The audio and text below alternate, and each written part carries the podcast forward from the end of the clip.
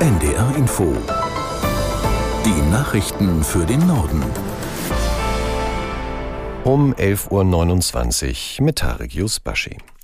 Sturmtief Soltan sorgt weiter für Probleme im Bahnverkehr. Betroffen sind neben den Regional auch die Fernverbindungen. Johannes Tran aus der NDR Nachrichtenredaktion mit einem Überblick. Insgesamt halten sich die Schäden bis jetzt in Grenzen, so zumindest der erste Eindruck. Vor allem viele umgestürzte Bäume und herumfliegende Gegenstände. In Schleswig-Holstein sind stand jetzt drei Menschen verletzt worden, zwei davon schwer.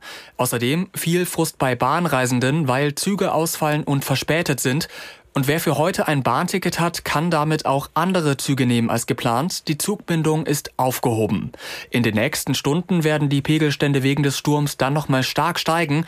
An der deutschen Nordseeküste, der ostfriesischen Küste, dem Wesergebiet und in Hamburg soll es Sturmfluten geben.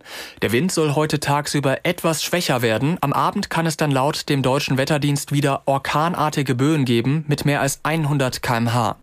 Nach dem Schusswaffenangriff an der Prager Karls-Universität hat die tschechische Regierung für morgen Staatstrauer ausgerufen. Sie war am Abend zu einer Krisensitzung zusammengekommen. Aus der NDR Nachrichtenredaktion Nina Schön. Die Polizei sucht weiter nach einem Motiv für die Tat des Studenten. Unklar ist auch, ob die Polizei ihn erschossen hat oder er sich selbst.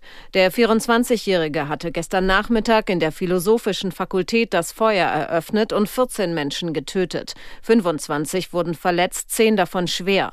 Vor der Tat soll der Schütze bereits seinen Vater in dessen Haus westlich von Prag ermordet haben. Nach Aussage der Ermittler ist es möglich, dass er auch für einen Doppelmord vor einer Woche verantwortlich ist. Hinweise auf einen terroristischen Hintergrund gibt es nach Angaben der tschechischen Regierung nicht. Als Reaktion auf die Attacke hat die Hochschule eine Spendenaktion für die Verletzten und Angehörigen der Toten eingerichtet. Der UN-Sicherheitsrat wird voraussichtlich heute über eine Resolution zum Gaza-Krieg abstimmen. Das Votum war zuvor mehrmals verschoben worden. Aus der NDR Nachrichtenredaktion Franziska Amler. Ein Kompromissvorschlag liegt nun auf dem Tisch, den einige Ratsmitglieder nochmal mit ihren Regierungen abstimmen wollen. In dem neuen Entwurf wird Israel dazu aufgefordert, unverzüglich einen sicheren und ungehinderten Zugang für humanitäre Hilfe in den Gazastreifen zu ermöglichen. Außerdem müssten die Voraussetzungen für eine nachhaltige Einstellung der Gewalt geschaffen werden. Ursprünglich war die Abstimmung für Montag geplant. Währenddessen wird die Lage der Palästinenser im Gazastreifen immer verzweifelter. Es fehlt an Nahrung, Wasser und Medikamenten. Die Vereinten Nationen warnen vor dem Hungertod Hunderttausender Menschen. Laut einer Sprecherin des Welternährungsprogramms ist das Ausmaß der akuten Ernährungsunsicherheit beispielslos. Der internationalen Militärkoalition zur Sicherung der Schifffahrt im Roten Meer haben sich nach US-Angaben inzwischen mehr als 20 Länder angeschlossen. Wie ein Sprecher des Pentagon sagte, helfen die Streitkräfte der Allianz Handelsschiffen bei Gefahr. Die Angriffe der Houthi-Rebellen im Jemen richteten sich gegen das wirtschaftliche Wohlergehen von Nationen auf der ganzen Welt. Laut US-Regierung hat die Miliz in den vergangenen Wochen mehr als 100 Drohnen- und Raketenangriffe im Roten Meer gestartet. Der Militärkoalition gehören unter anderem die USA, Frankreich, Großbritannien, Kanada und die Niederlande an. Die Bundesregierung prüft eine Beteiligung noch. Mit Blick auf die bevorstehende Silvesternacht fordert die Polizei Solidarität mit den Einsatzkräften. Dabei geht es vor allem um mögliche Ausschreitungen und Angriffe auf Polizeibeamte wie in der letzten Silvesternacht.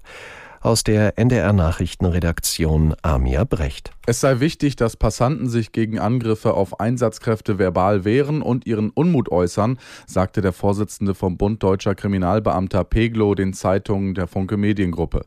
Dieses Verhalten könnte laut Peglo in solchen Situationen deeskalieren. Silvester sei jedes Jahr eine Ausnahmesituation für die Sicherheitskräfte in Deutschland, so der BDK-Chef. Zuletzt hatte Bundesinnenministerin Faeser von der SPD vor erneuten gewalttätigen Ausschreitungen an Silvester gewarnt.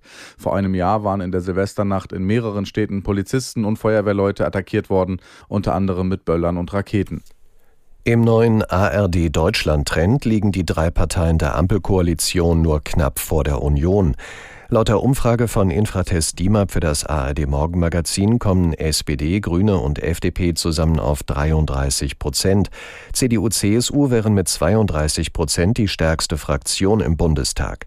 Die AfD bleibt im Deutschlandtrend unverändert bei 21 Prozent, die Linke bei 3 Prozent.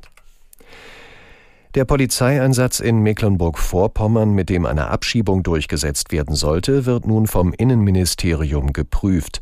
Das Vorgehen der Einsatzkräfte in Schwerin war von vielen Seiten kritisiert worden, weil die betroffene Familie Kirchenasyl bekommen hatte. Geklärt werden müsse jetzt, ob bei dem Polizeieinsatz Informationen fehlten oder fehlerhaft gewesen seien, heißt es aus dem Innenministerium in Schwerin. Die Abschiebung der beiden Männer aus Afghanistan ist vorerst ausgesetzt. Die Polizei hatte am Mittwoch mit einem Großaufgebot und Spezialkräften in Schwerin den Widerstand gegen die geplante Abschiebung beendet. Laut einer Polizeisprecherin hatte sich die sechsköpfige Familie in der Wohnung einer Kirchengemeinde verschanzt. Und das waren die Nachrichten.